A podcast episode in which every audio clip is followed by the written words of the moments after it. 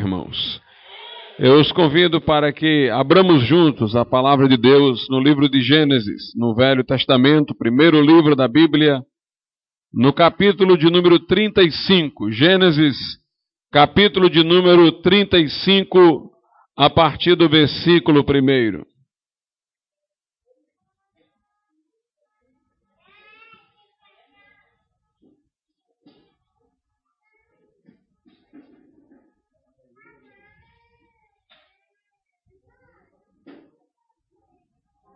Diz assim a palavra de Deus, Gênesis 35, a partir do versículo 1. Depois disse Deus a Jacó: Levanta-te, sobe a Betel e habita ali. E faze ali um altar ao Deus que te apareceu, quando fugiste da face de Esaú, teu irmão.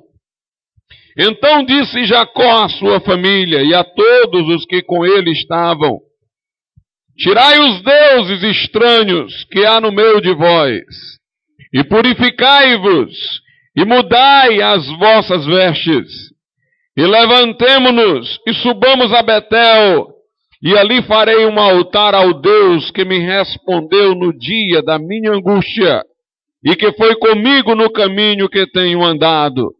Então deram a Jacó todos os deuses estranhos que tinham em suas mãos, e as argolas, as arrecadas que estavam em suas orelhas. E Jacó os escondeu debaixo do carvalho que está junto a Siquém. Podeis assentar.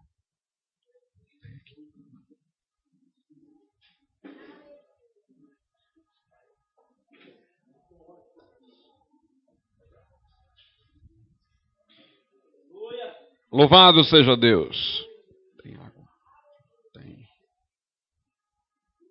Meus amados irmãos, nós temos aqui uma palavra de Jacó à sua família, uma palavra de Jacó aos seus familiares. Jacó, ele de certa maneira aqui está evangelizando sua família, está pregando o evangelho à sua família encorajando ao arrependimento, admoestando contra o pecado, falando de conversão e de mudança. E vamos hoje aqui examinar esta passagem, examinar as palavras de Jacó endereçadas à sua família, palavras tanto de testemunho acerca do que Deus havia feito com ele, como palavras de evangelização, digamos assim, de sua família e palavras acerca de um compromisso mais sério com Deus. Diz aqui o texto no versículo 1: Depois disse Deus a Jacó: Levanta-te e sobe a Betel e habita ali, e faze ali um altar ao Deus que te apareceu quando fugiste da face de Esaú, teu irmão. Deus dirigiu uma palavra a Jacó. É depois desta palavra que Deus dirige a Jacó, que Jacó também, no versículo seguinte, vai dirigir uma palavra à sua família. E é assim, irmão, sempre nós só podemos falar com o povo se Deus falar conosco. Nós só temos como dar alguma coisa às pessoas se o Senhor nos der, como diz a Escritura, dai de graça o que de graça recebeste. Como disseram Pedro e João ali na porta do templo, aquele enfermo coxo que pedia uma esmola. Eles disseram: Não temos ouro nem prata, mas o que temos, isso te damos. E o que eles tinham era um dom que haviam recebido do Senhor, o dom de cura. Eles disseram em nome de Jesus, o Nazareno, levanta-te anda. A Bíblia diz que nós nada temos que não tenhamos recebido. Portanto, nós podemos pregar a outros porque nós fomos primeiro alcançados pela palavra de Deus. Jesus primeiro disse aos discípulos: Vinde a mim, E depois foi que ele disse: Ide e pregai o evangelho a toda criatura. Nós temos que vir a ele para que depois possamos ir. Nós temos que receber dele para que depois possamos transmitir. Então, antes da palavra que Jacó endereçou aos seus familiares, a Bíblia diz que Deus falou com Jacó. E Deus disse a Jacó: sobe a Betel e habita ali, faze ali um altar ao Deus que te apareceu quando fugiste da face de Esaú, teu irmão. Vamos relembrar este episódio, quando Jacó fugiu de Esaú e o Senhor se revelou a Jacó, se apresentou a Jacó, naquele momento em que ele, angustiado, desamparado, fugia de seu lar, estava sem o seu pai, sem a sua mãe, em direção que ele não sabia qual era o destino final. Jacó, meus irmãos, havia enganado o seu pai. Disfarçara-se de Esaú, seu irmão, para obter a bênção de Isaac, seu pai. De certa maneira, nós poderíamos salientar que ele tinha direito àquela bênção, porque Esaú já havia lhe vendido o direito dele de primogenitura, o trocara por um prato de lentilhas, no que foi profano, porque satisfazendo seu desejo imediato, ele perdeu um bem de valor durável, apegando-se a uma coisa comestível, material, ele abdicara de algo de valor espiritual. E a bênção que Isaac daria ao seu filho seria uma bênção ligada ao fato de ele ser o primogênito. Isaac, pai de Jacó e Esaú, desconhecia o trato que os irmãos haviam feito, pelo qual Esaú transferira a Jacó, em troca de um prato de lentilhas, o direito de primogenitura. E Jacó, meus amados irmãos, ele, embora tendo o direito, ele enganou o seu pai. Nisso estava o seu erro. Ele poderia ter falado do trato que fizera com Esaú. Ele poderia ter trazido Esaú à presença de Isaac e mencionado o que acontecera, mas ele já estava temeroso de que Esaú não mantivesse a palavra. Ele já suspeitara que Esaú agora esqueceria o trato que fez e reivindicaria novamente o direito de primogenitura, e então ele apressou-se, tomou o lugar de Esaú para receber a bênção de seu pai vestiu roupas de Esaú, colocou peles no corpo, porque Esaú era peludo, e assim poderia enganar seu pai, que era um homem cuja vista já estava deficiente. Ele levou um prato de comida semelhante àquele que Esaú levava para o pai, a fim de que, fazendo-se passar por seu irmão, pudesse ter a bênção de Isaac. Nós notamos, irmãos, que este problema de Jacó também esteve em Abraão. Abraão também fora um homem que tivera de Deus uma promessa de que em sua descendência seriam abençoadas as famílias da terra e haveria em sua descendência uma grande nação. E Abraão não tinha filhos, ele era um homem velho, Sara, sua esposa, era estéril, e ele resolveu forçar a barra, dar uma ajuda para Deus. E aí teve relações com H, serva de Sara, para que pudesse ter um filho, para que pudesse concretizar a promessa de Deus. Mas Deus não queria isso, Deus não queria o adultério, aquilo foi uma precipitação de Abraão, deveria ele crer em Deus e esperar o tempo em que Deus iria dar fertilidade a Sara, sua legítima esposa, como de fato terminou por acontecer, e ela gerou Isaac. E Jacó também tinha um direito de primogenitura, tinha uma promessa que Deus fizera à sua mãe, de que o filho maior serviria ao menor. Ele tinha, de certa maneira, uma legitimidade, mas deveria esperar em Deus. Mas se apressou e enganou o próprio pai. Quando Esaú soube do fato Esaú irou-se contra Jacó e resolveu matá-lo. Jacó teve que fugir de casa. Até mesmo seu pai, que fora enganado, teve misericórdia de Jacó e assessorou sua saída para que ele não fosse morto. E Jacó fugiu, irmãos, em direção à casa de seu tio Labão, que morava bem distante, sem conhecê-lo. Estava agora Jacó sem a companhia do pai, da mãe, com um irmão odiando-o e procurando para matá-lo. Estava ele sem rumo, estava ele entregue, como se diz, à sorte, pelo menos na sua cabeça. Jacó estava angustiado, estava desesperado. Notemos aqui o que aconteceu. Na medida em que ele sabia que Esaú estava perseguindo, e lembrava-se que isso devia ao fato de ter ele enganado seu pai, era de certo modo como se o seu pecado o tivesse perseguindo. A Bíblia diz, irmãos, que os nossos pecados nos perseguirão. Ou seja, a pessoa peca e pensa que depois do momento de pecado ela pode esquecer tudo e livrar-se, mas as consequências ficam, os desarranjos permanecem. A dor acompanha o pecado praticado. Deus disse a Israel que quando eles pecassem, eles seriam encontrados pelos seus pecados e fugiriam até de uma folha que caísse no chão. Está lá no Pentateuco. Jacó, portanto, fugindo de Esaú, era um homem fugindo de seu pecado. Mas nós sabemos que nessa situação, o remédio só pode ser Jesus Cristo.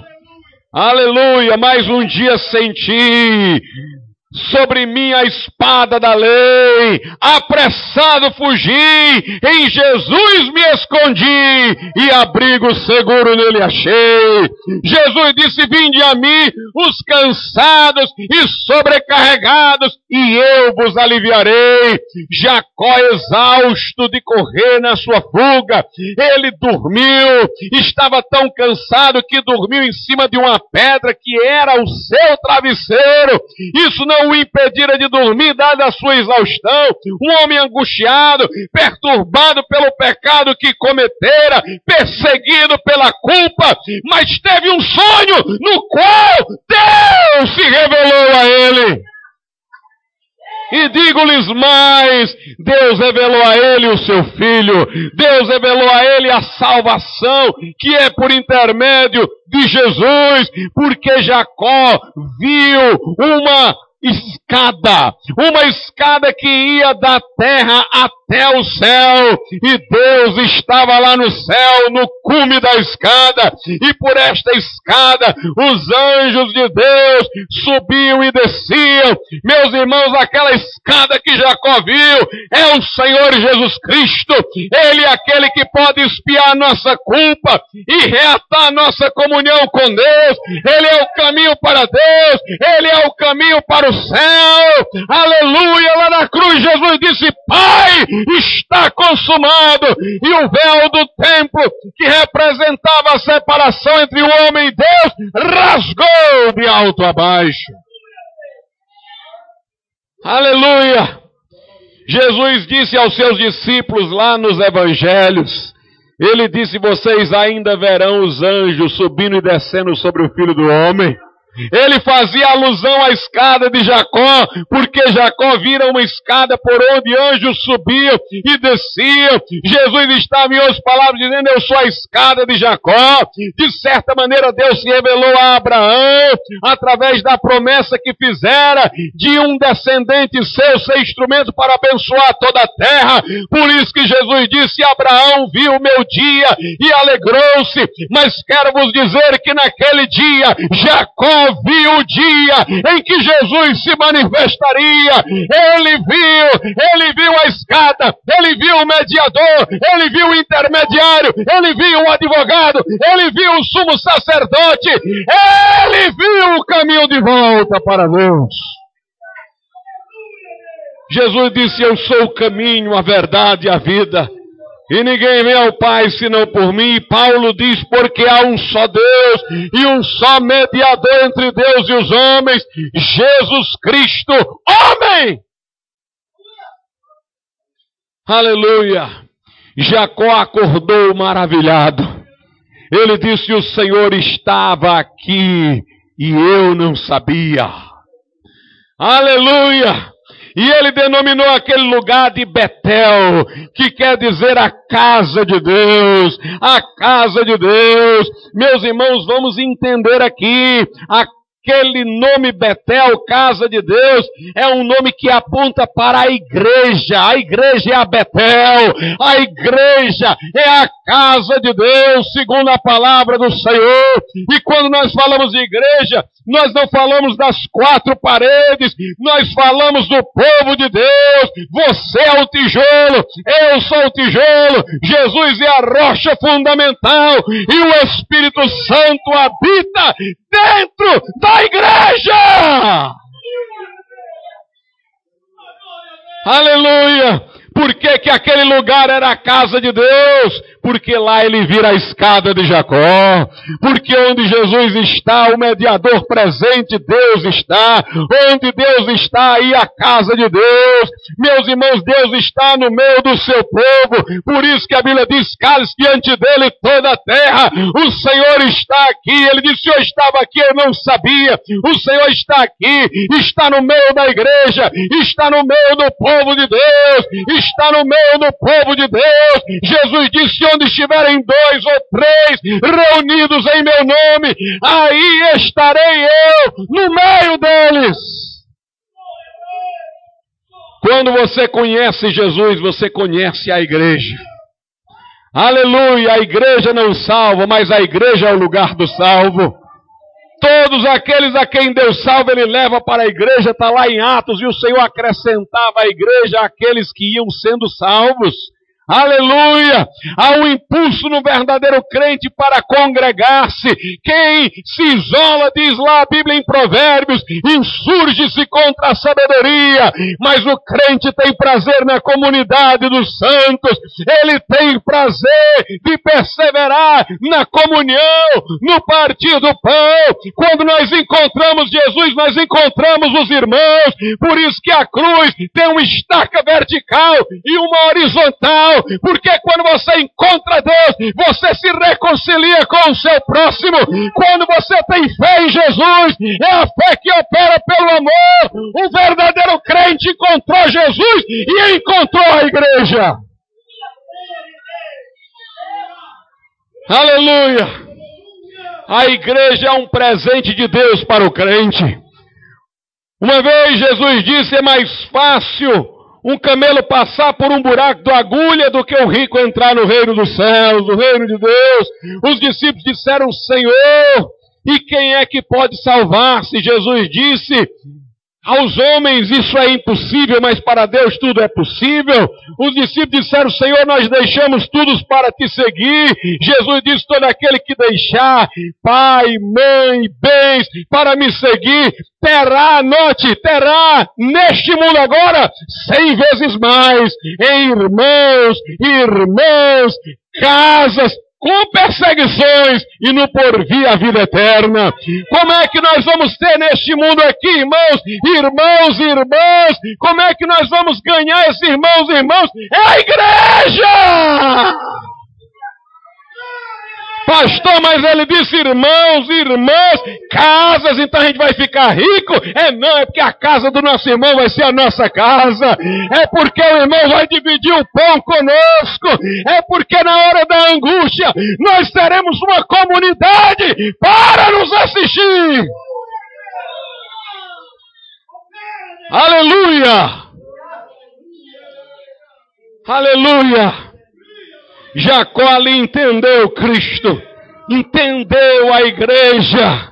Ele marcou aquele lugar, levantou a pedra, ungiu a pedra para sinalizar aquele lugar, para marcá-lo. E depois ele prosseguiu a sua viagem. Foi quando ele chegou até a casa de Labão. Seu tio casou-se com Raquel, com Lia primeiro, depois com Jaquel, com Raquel constituiu família, teve filhos. E depois ele saiu de lá. E quando ele saiu de lá, foi para se reconciliar com o seu irmão. Aleluia! No caminho ele encontrou Cristo e na volta ele encontrou o seu irmão. Aleluia! Se encontraram, se abraçaram, choraram, houve reconciliação. Mas saindo daquela casa de Labão, indo em direção a Esaú, Jacó quis resolver o problema da sua família. Aleluia! Ele quis resolver o problema da conversão de sua família, porque sua família estava influenciada por uma herança idólatra, porque Raquel, Lia, eram filhas de Labão que tinha ídolos em casa. E era preciso que eles também tivessem uma conversão. O Senhor disse assim para Jacó, conforme lemos: Levanta-te, sobe a Betel e habita ali. E faze ali um altar ao Deus que te apareceu quando fugiste da face de Esaú, teu irmão. Note como essa experiência ficou gravada na vida de Jacó. Sempre que Jacó pensava em Deus, quem é o Deus a quem eu sirvo? É aquele que me apareceu quando eu fugia de Esaú, meu irmão. Deus mesmo se apresentava assim, irmãos. Aleluia! Quando o crente tem uma experiência mesmo de salvação, é uma bênção. Quando é crente de verdade. Porque ele sabe quem é Deus, ele encontrou-se com Deus em um determinado dia. Antes daquele dia ele era trevas, agora ele é luz. Antes ele estava morto, agora reviveu, estava perdido antes, agora foi achado.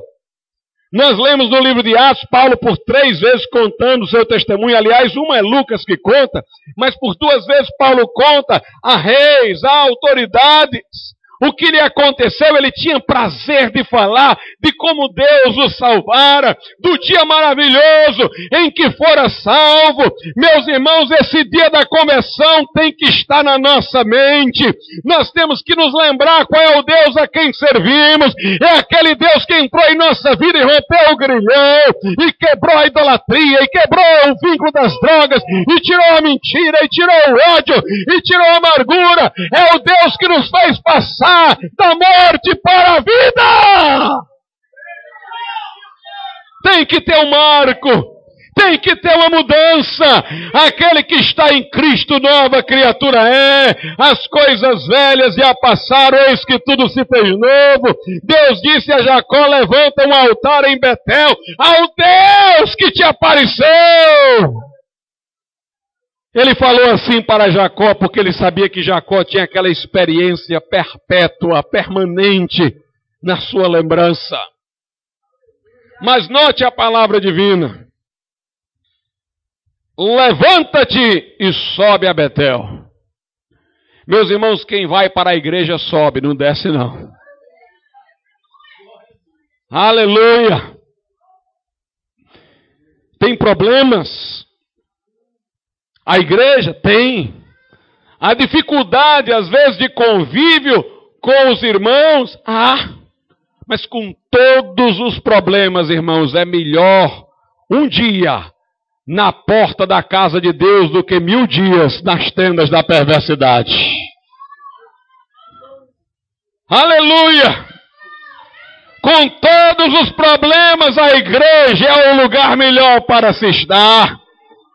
Quem vem para a igreja está subindo, irmãos. Porque a igreja está acima. A igreja está acima. E Deus diz: sobe a Betel e habita ali.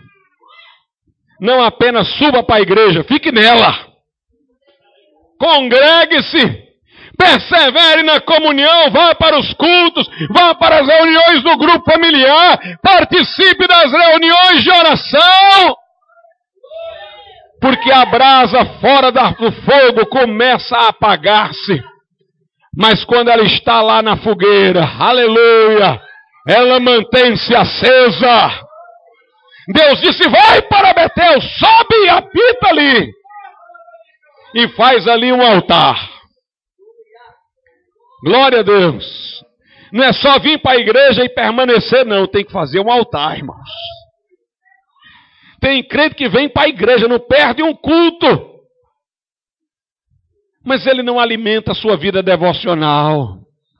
Em casa ele não está orando. Em casa ele não está lendo a Bíblia. Ele não está derramando sua alma diante de Deus em oração. Ele está com o altar quebrado, como aquele do Monte Carmelo que Elias teve que consertar antes de pedir fogo do céu. Se tu quer fogo do céu na tua vida, conserta teu altar!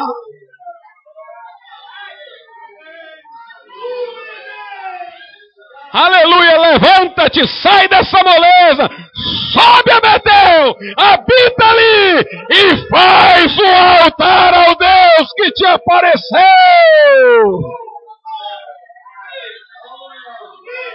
Aleluia!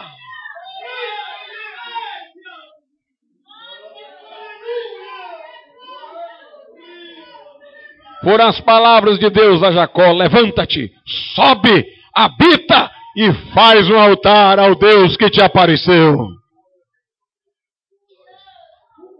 Aí Jacó começa a falar com a sua família, versículo 2. Então disse Jacó à sua família e a todos os que com ele estavam, inclusive aos empregados: Tirai os deuses estranhos que há no meio de vós, e purificai-vos e mudai as vossas vestes a Bíblia diz em Gênesis 31, 19 que antes de, de Raquel sair da casa de seu pai com Jacó, antes de eles terem ido embora, ela furtou ídolos familiares de seu pai. A Bíblia fala em ídolos familiares. Labão era alguém esquisito, irmãos. Ele conhecia o Senhor. Mas ao mesmo tempo que ele falava no Senhor do lado de fora, ele tinha uns ídolos lá dentro da casa dele. Tem muito crente que está vivendo assim, irmãos. Fala de Jesus fora, mas tem um ídolo lá dentro da sua privacidade. Tem alguma coisa aí no seu coração, meu irmão, que não é de Deus.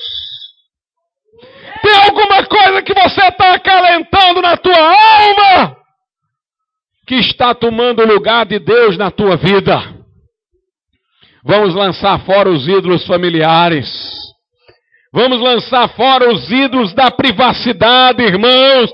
Santificai ao Senhor em vosso coração. Nós não podemos ter um coração dividido. Não podemos servir a dois senhores. Não podemos servir a Deus e a mamão. Nosso coração é só para o Senhor.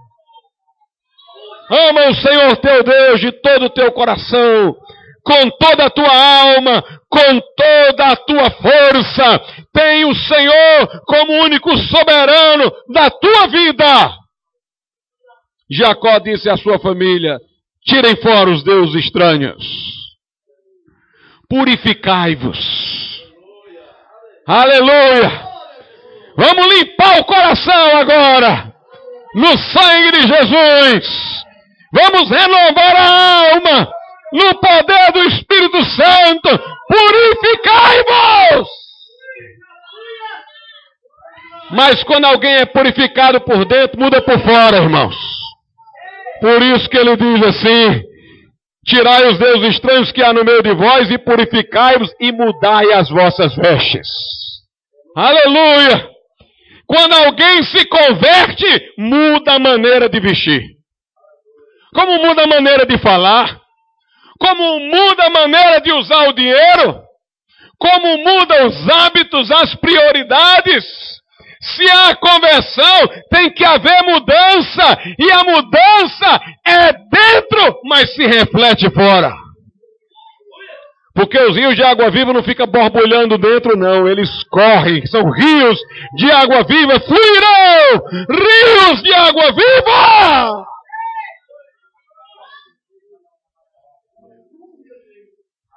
Tem que haver mudança, irmãos. Tem que haver mudança. A Bíblia diz lá na epístola de Pedro: vosso adorno não seja o enfeite exterior. A Bíblia diz lá em Timóteo Quero que as mulheres se ataviem com boas obras, não com ouro, prata, pérolas, vestidos dispendiosos, cabelos frisados. Lá em Gênesis, Abraão e, ou melhor, Eva e Adão, depois de se perceberem nus, fizeram, nos fizeram cintas, que deixavam grande parte do corpo descoberta. E Deus, irmãos, fez vestes de, de peles, túnicas, para eles. A Bíblia diz: e Deus os vestiu. Você tem que deixar Deus vestir você. Não é o que você quer, é o seu gosto, é a vontade de Deus. Deuteronômio 22, 5: O homem não usará roupa de mulher, nem a mulher usará roupa de homem. Porque a abominação perante o Senhor teu Deus tem que mudar. Jacó diz: Tirai os deuses estranhos que há no meio de vós, e purificai-vos, e mudai as vossas vestes, e levantemo-nos e subamos a Betel. Que coisa gloriosa, irmãos. Porque Deus falou foi com Jacó: levanta-te e sobe.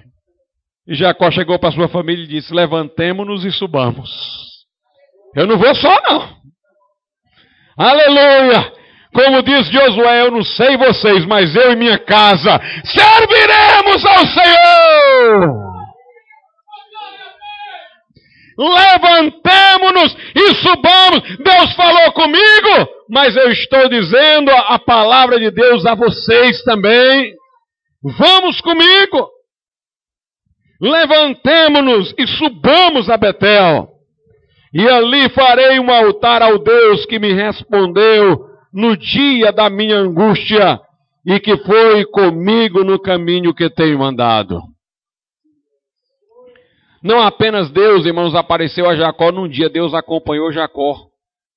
Até lá. Deus, ele me apareceu e tem andado comigo. Creio talvez você diga, pastor, eu me lembro do dia que eu me converti. Foi maravilhoso! A minha pergunta agora é: de lá para cá o Senhor tem andado contigo? Ou até para falar mais certo, tens andado com o Senhor?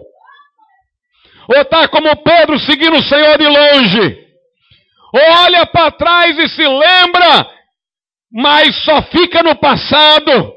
Meus irmãos, Jesus não é o Jesus de ontem, não. Ele é o mesmo ontem, hoje será para todos sempre. Ele não quer existir na nossa memória, não. Ele quer existir na nossa vida.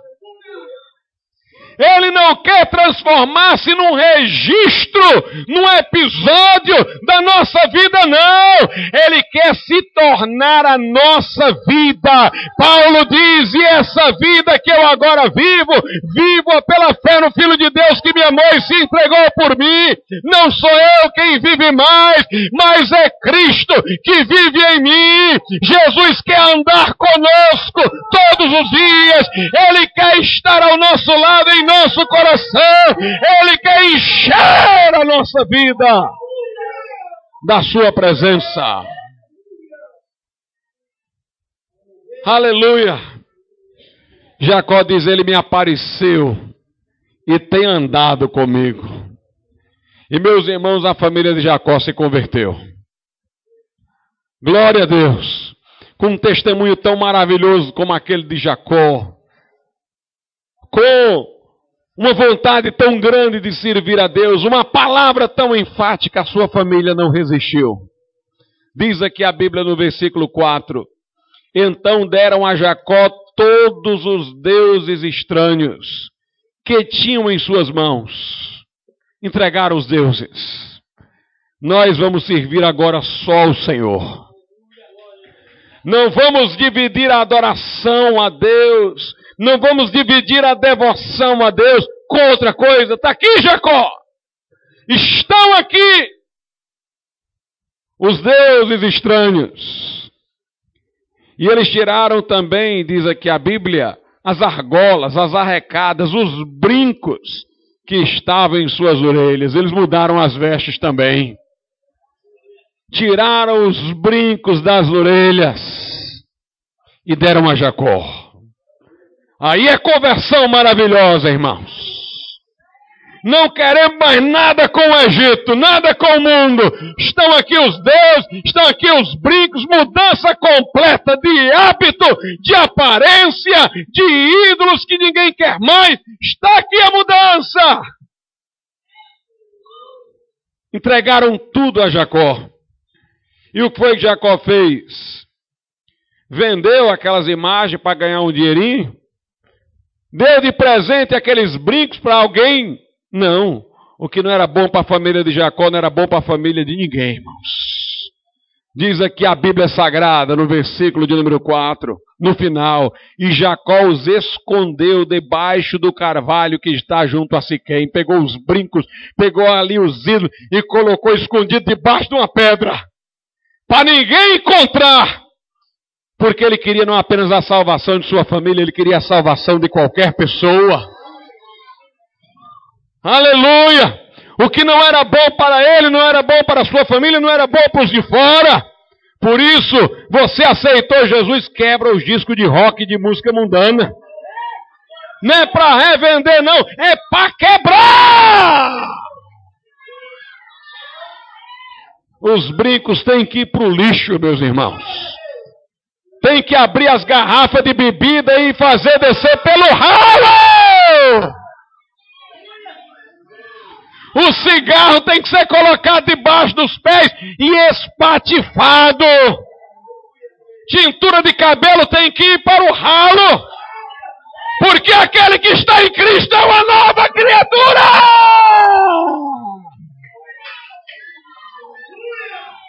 Aleluia. Deus disse a Ló e a sua família: vão embora de Sodoma e não olhe para trás.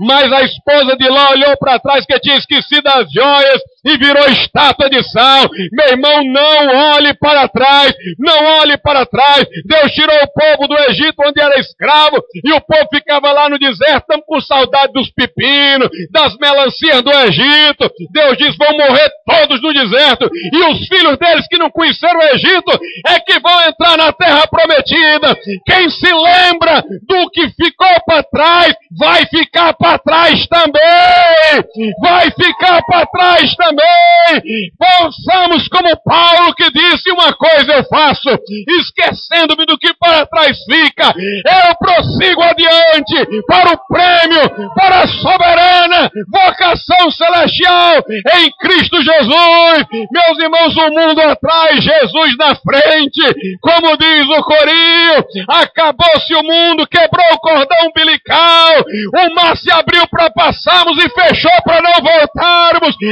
Assim como Noé entrou na arca e Deus fechou a porta por fora, o verdadeiro crente entra no caminho do Senhor. E Deus fecha o caminho de volta. O negócio agora é seu.